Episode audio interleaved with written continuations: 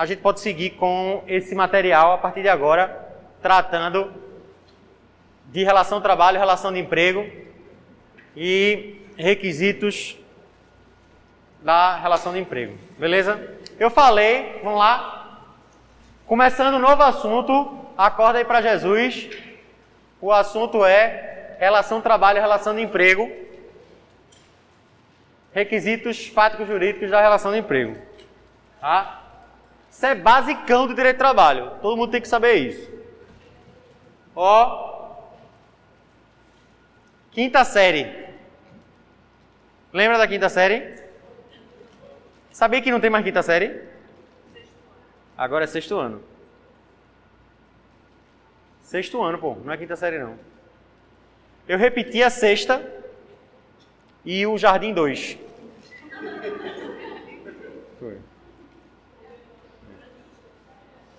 Na sexta série dá para entender, agora o Jardim 2 é pau, né? Ó. Teoria dos conjuntos. Contém está contido. Relação de emprego, relação trabalho.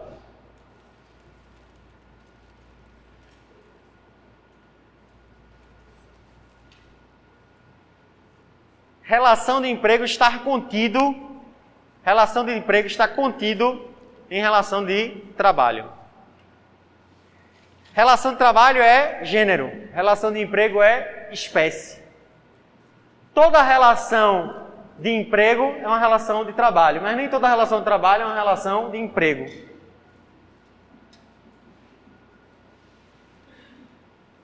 Relação de trabalho é trabalho, velho. Qualquer tipo de trabalho. O pintor pintou uma parede, é trabalho. O pintor pintou uma, uma parede com um contrato formal, é trabalho também. O pintor pintou a parede porque assinaram a carteira dele e mandaram ele pintar, é trabalho também, tudo é trabalho. Se eu chegar para o cara e dizer assim, meu irmão, por favor, para mim ali, pega o um negócio ali para mim, é trabalho. Ele está trabalhando de alguma forma. Mas existe uma espécie do gênero trabalho, que é a que a gente mais estuda na faculdade, que é a que mais interessa, que é a relação de emprego, espécie da relação de trabalho. E o que é que diferencia uma relação de trabalho de uma relação de emprego? Ó, ó. A diferença entre uma relação de trabalho e uma relação de emprego está descrita nos artigos 2 e 3 da CLT. Emprego é uma relação jurídica, a relação de emprego é uma relação jurídica que se forma entre uma pessoa física que trabalha com pessoalidade, onerosidade, não eventualidade e subordinação. São o que nós chamamos de elementos fáticos jurídicos da relação de emprego. Para ser emprego, para ser espécie do trabalho, emprego tem que ter esses elementos fático-jurídicos, de acordo com a própria CLT no seu comecinho. Veja como isso é importante. A CLT no artigo 1 diz isso aqui a consolidação do trabalho. Artigo 2 empregado é isso. Uma pessoa física que trabalha com. Empregador, artigo 3 é isso. Ele escreve dizendo: Eu vim aqui para regular isso. A CLT só regula basicamente isso, viu? É por isso que no começo das nossas aulas, do nosso curso, eu disse: o direito do trabalho está em crise, está defasado, por quê? Metade das pessoas, 50% das pessoas têm emprego e 50% das pessoas não têm. Emprego é CTPS. Emprego é artigo 2 Emprego é pessoa física com pessoalidade, não eventualidade, onerosidade, subordinação e alteridade, eu vou falar depois. Entendeu? Emprego é isso.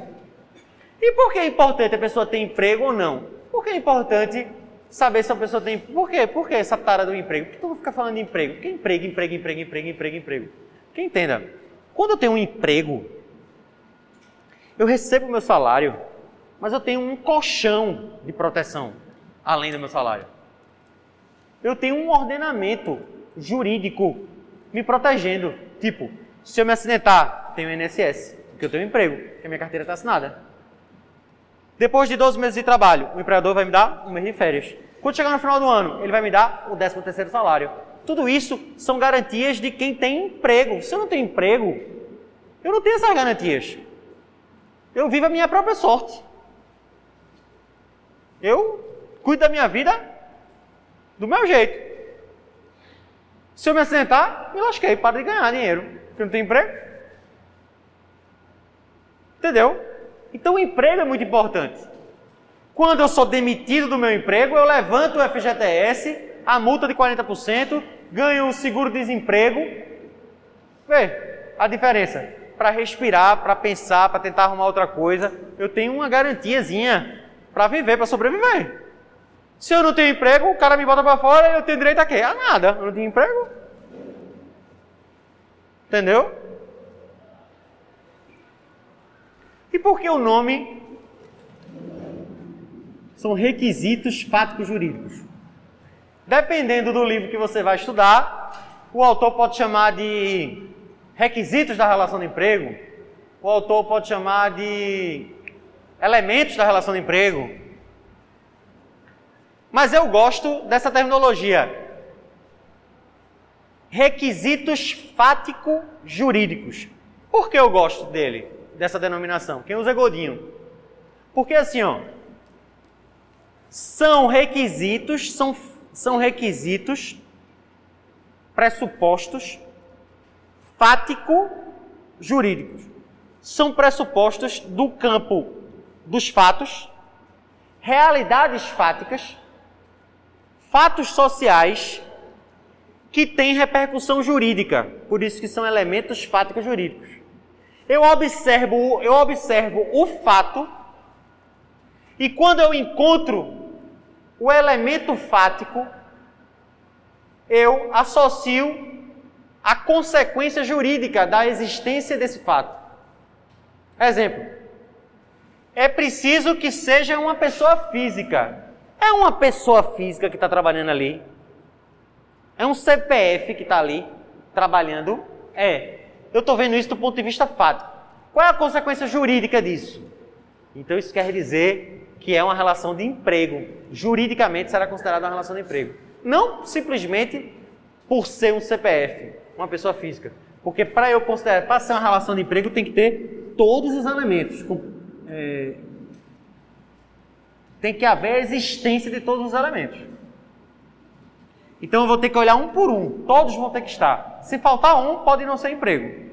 Não deverá ser emprego.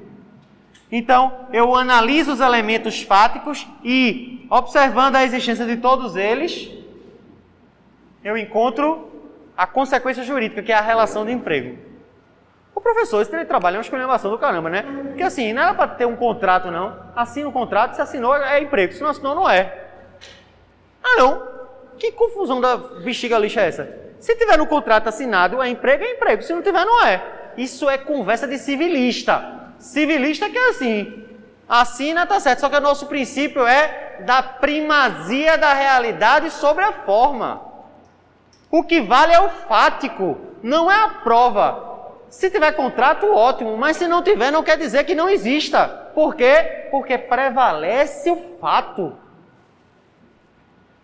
Se eu encontro os elementos, tem emprego, com contrato ou não, assinado ou não, tácito ou expresso, seja lá como for, mas tem, porque tem os elementos.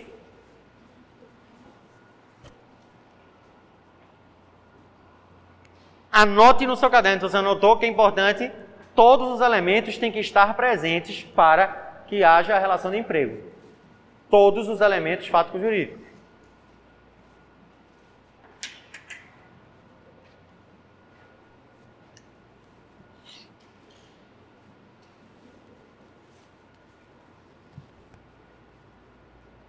Você entendeu que são dois gráficos tratando da mesma coisa, né? É porque aqui eu quis falar o contém está contido e aqui eu coloquei a quantidade de pessoas no contém está contido. Porque o está contido representa 50% do universo. Eu não sei se eu consegui desenhar isso da forma correta, mas isso aqui tem 50% disso, isso aqui está dentro disso aqui. Mas isso aqui representa atualmente 50% mais ou menos. Depende da estatística, às vezes dá 48, enfim. O emprego está definhando, né? Cada vez tem menos emprego e aumenta a informalidade. Cadê Frozen? Tá em casa, é? Ela dorme cedo? Não? Lá em casa as meninas dormem de 8 horas. Se não dormir. Aqui, ó. Pau.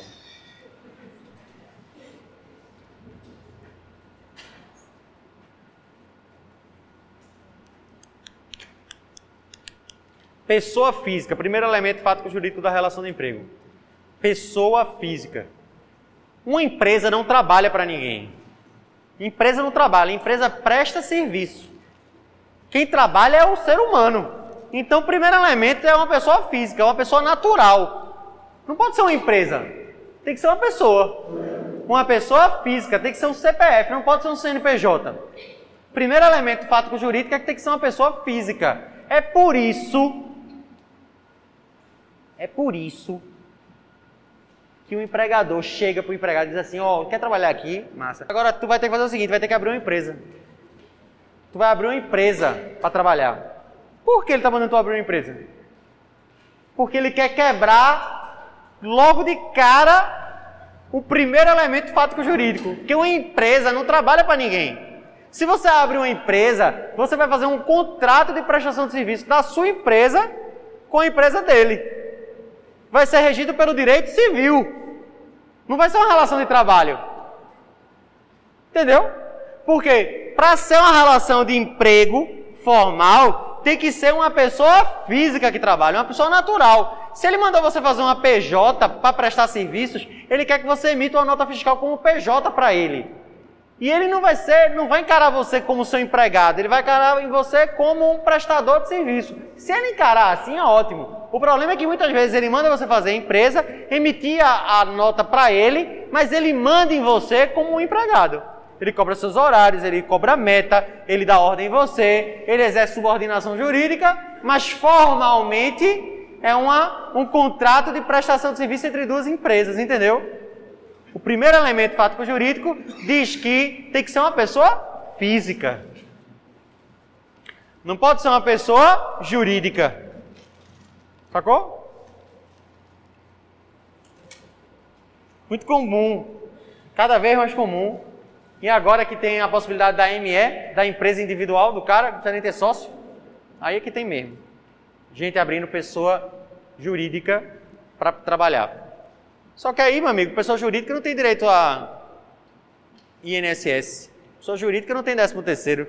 Pessoa jurídica não tem férias. Pessoa jurídica é pessoa jurídica. Entendeu? Problema? Segundo elemento fático jurídico, pessoalidade.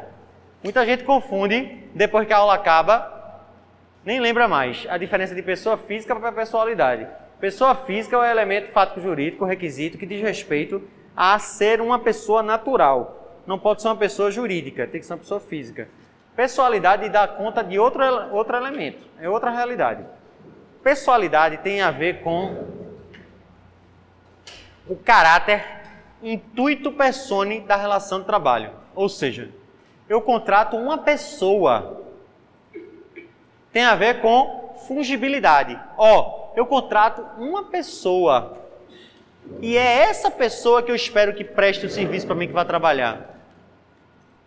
Eu não estou dando aula hoje, nesse horário, de processo civil. Por quê? Porque o professor de processo civil é Danilo.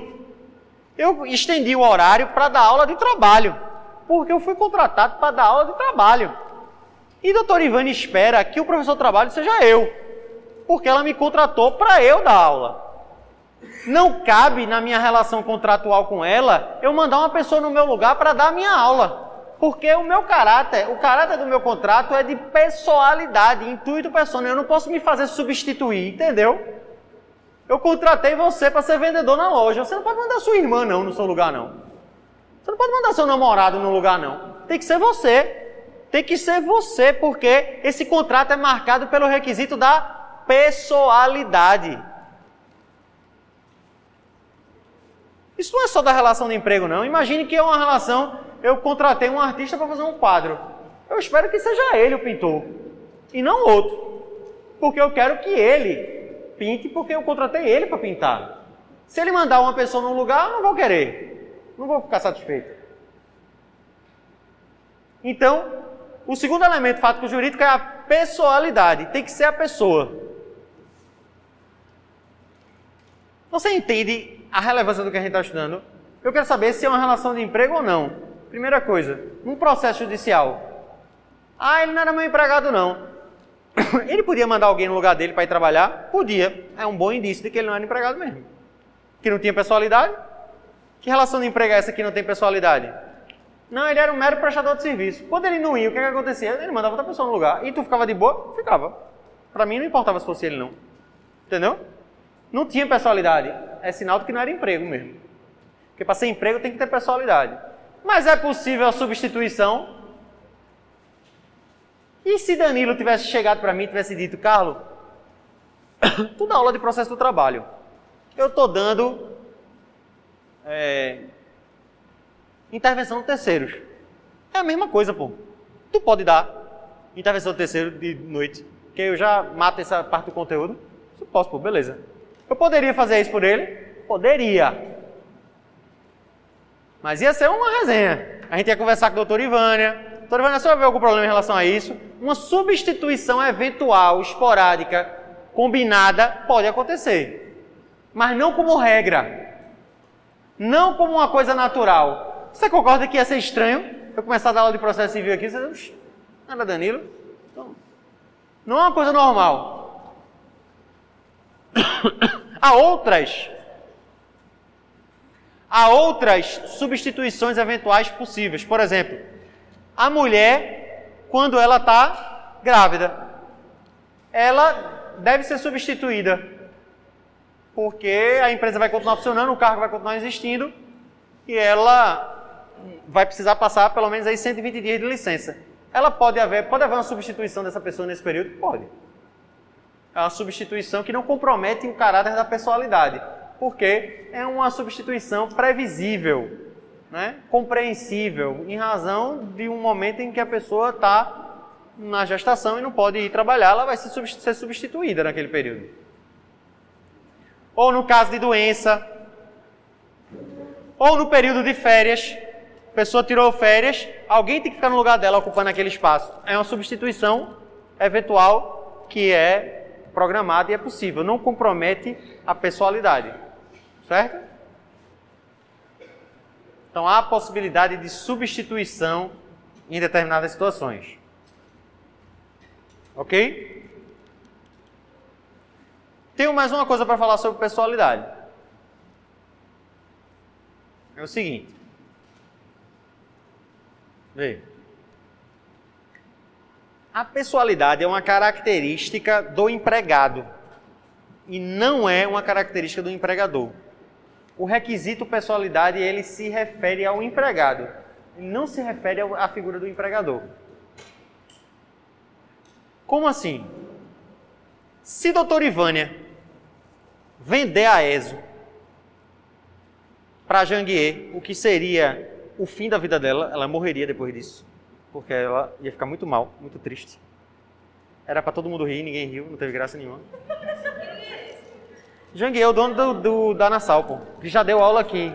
É, e eles brigaram. Hã? Já dei aula na Nassau.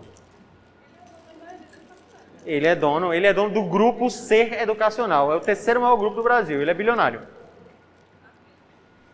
E ele já foi professor daqui. Adivinha qual é a disciplina dele? Direito do trabalho. Porque ele era procurador, ele era procurador do trabalho. Ele pediu exoneração, porque ele ficou bilionário. Não tem mais razão ele ir para lá. Ó, imagine que ele comprou a ESO. Por que eu estou dando um exemplo? Porque ele compra um bocado de lugar, compra um bocado de faculdade. Imagine que ele comprasse a ESO. Isso ia mudar a minha relação com a ESO? Não. Porque a ESO, eu não tenho uma relação de pessoalidade com a ESO. Ou melhor, a ESO não tem uma relação de pessoalidade comigo. Eu tenho com a ESO. Eu sou empregado da ESO. Eu devo prestar serviço com pessoalidade. Se espera que, o que quem dê aula de direito de trabalho seja eu, porque eu fui contratado para eu fazer isso. Porque eu tenho requisitos que importam para o MEC, titulação, uma série de coisas que é vinculada ao meu nome. Eu tenho pessoalidade. Mas o contrário não é verdadeiro. Se Janguier comprar, se o C Educacional comprar a ESO, isso não muda nada no meu contrato. Se doutor Ivânia transformar a ESO, a composição jurídica da ESO, deixar de ser uma limitada para ser uma SA, não muda nada para mim.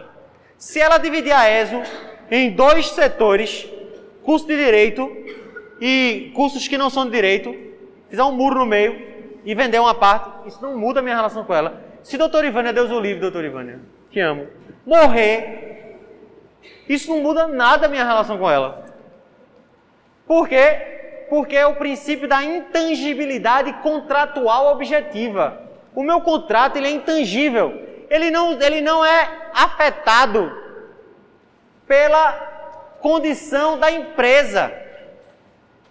Não importa se ela foi vendida, trocada, cedida, alugada, não importa nenhum tipo de negócio jurídico que seja feito, se trocar o nome, virar peixinhos, faculdades, isso não muda nada. Porque não há pessoalidade dessa, desse, dessa estrutura jurídica. Entenderam? A pessoalidade é um elemento relacionado a um empregado, não ao empregador. Certo?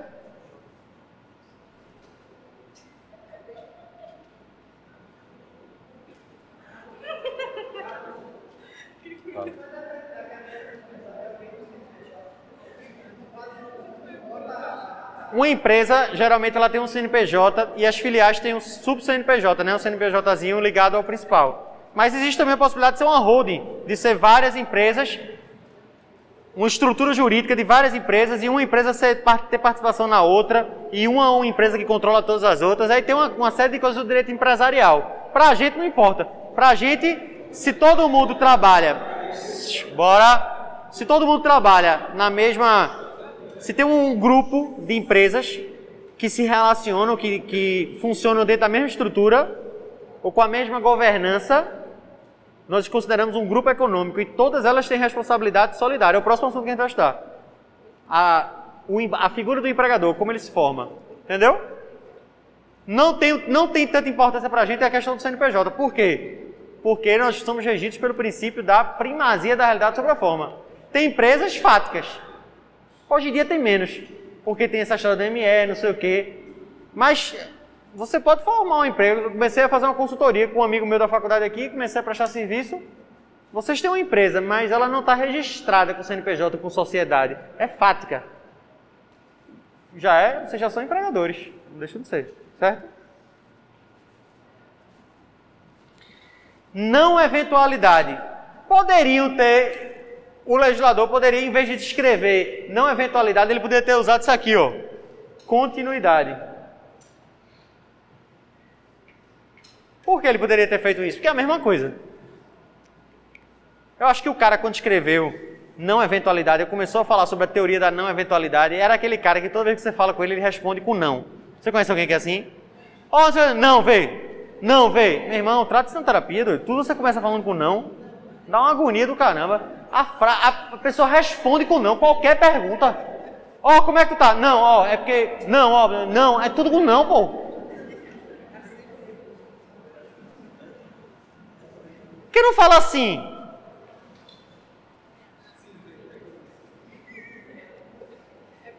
Tudo é não, velho.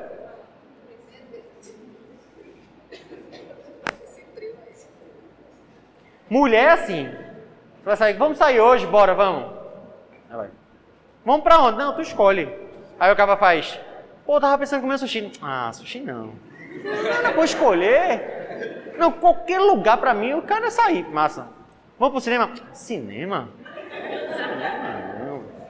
Eu digo um animal, um animala. Tudo dissesse para eu escolher que podia ser qualquer coisa, Aí eu já disse três coisas, tu não quer ter, agora diz tu. Não, pô, escolhe aí, escolhe eu, eu já escolhi três. É muito difícil, velho, viver a vida, velho. Na moral. Você nem pode dar a oportunidade da pessoa escolher, porque a pessoa quer passar a responsabilidade para você. Aí você assume a responsabilidade, escolhe e a pessoa bota defeito. Aí briga e não sai para canto nenhum. Pronto, vou dormir. Dormir. Oh. A culpa. Mas a vida é um risco. A vida é um risco, tem que desapegar. Entendeu? Tu então é daquelas que faz a prova de lápis e depois passa de caneta, né? Quem é que faz isso aqui? Eu vou me arretar. Eu me arreto. Pô, velho, vamos se jogar na vida, pô. Mete a caneta e começa a escrever e se liberta, pô.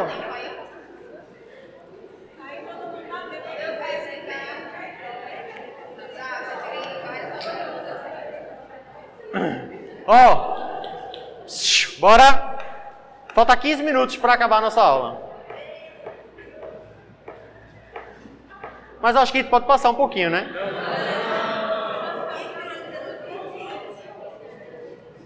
O cara que escreveu, para terminar a aula, o cara que escreveu essa teoria e que colocou na CLT era esse cara que dizia não para tudo. Que em vez dele dizer princípio, ou ele podia, ele podia utilizar o princípio da continuidade do emprego que a gente já estudou e ter dito o requisito fático jurídico é da continuidade.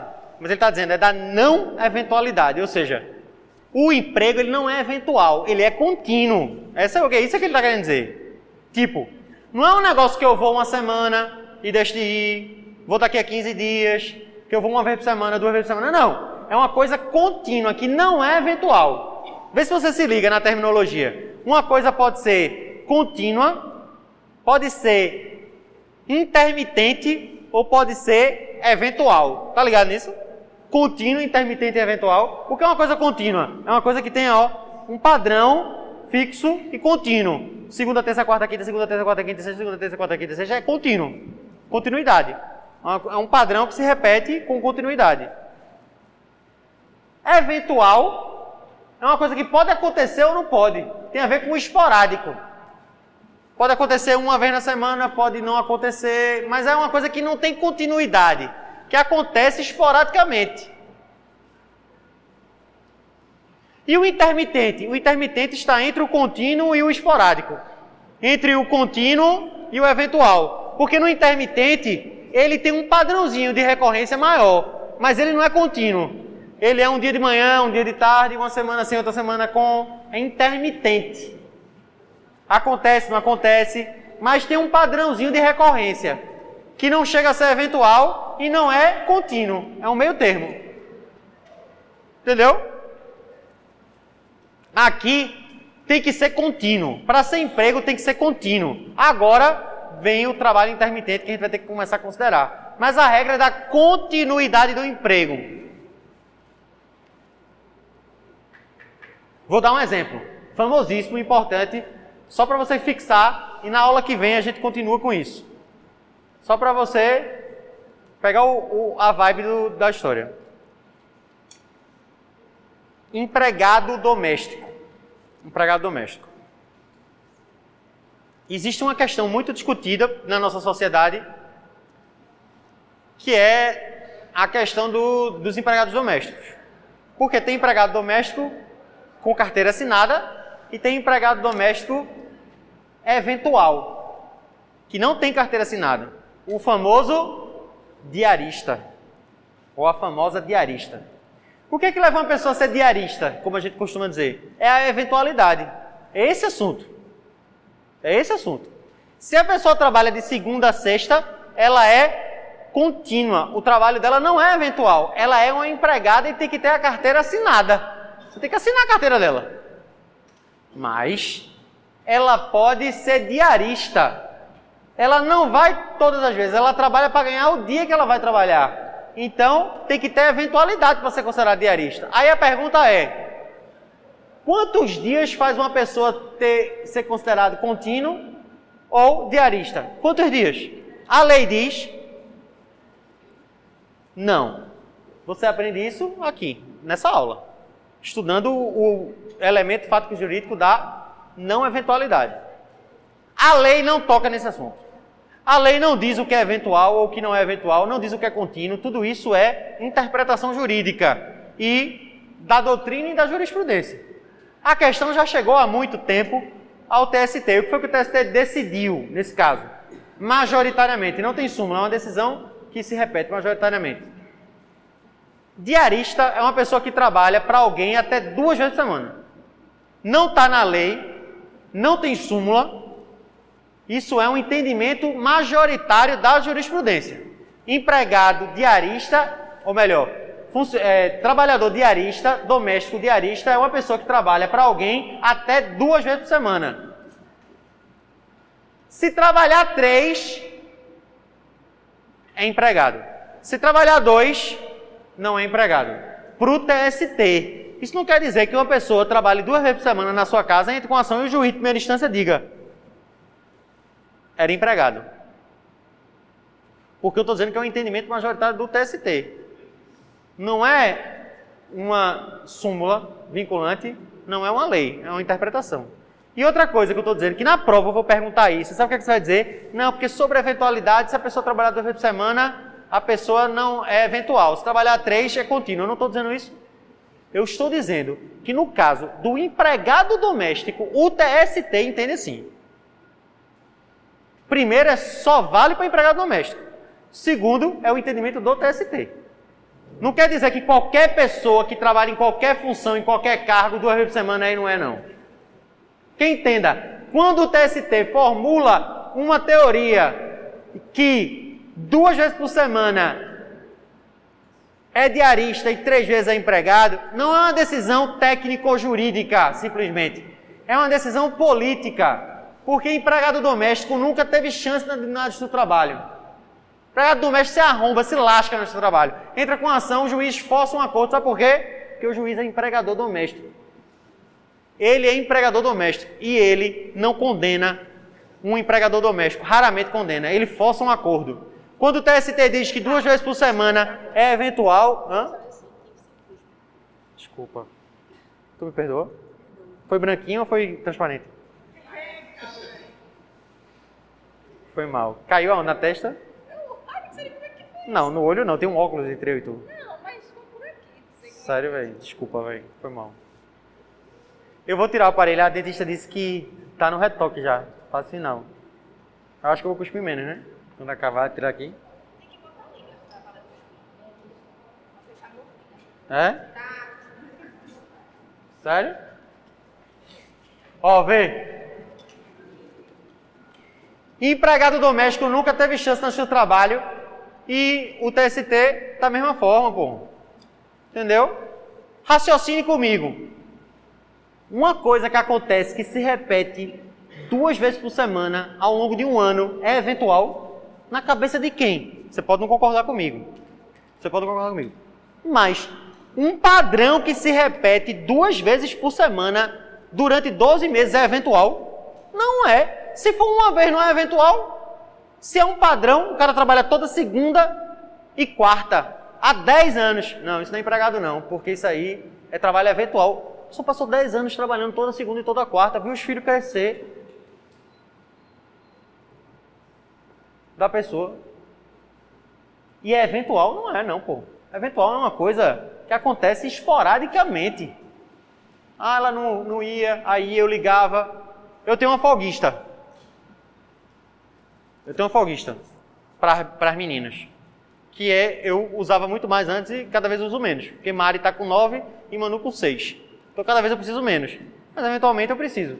Aí eu ligo para ela e diz, ó, oh, Cristina, tu pode vir no final de semana? Posso. Tem final de semana que ela vem, tem final de semana que ela não vem. Estou pensando se eu vou chamar ela para passar a Semana Santa comigo. Estou pensando em ir para Gravatar, talvez ela vá, talvez ela não vá.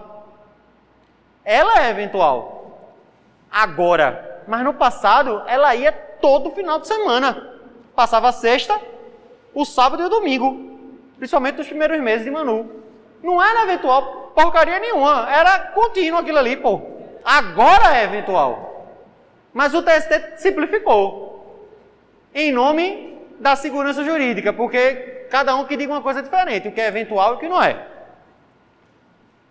Mas isso é o caso dos empregados domésticos. Cada caso vai ser um caso.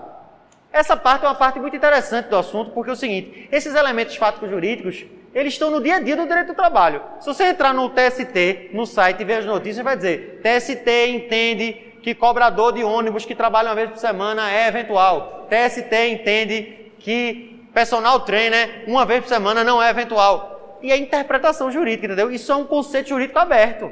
O que é eventual e o que não é, o que é contínuo e o que não é. Cada caso vai gerar uma interpretação jurídica diferente. Entendeu? Então a gente tem que raciocinar sobre esses elementos.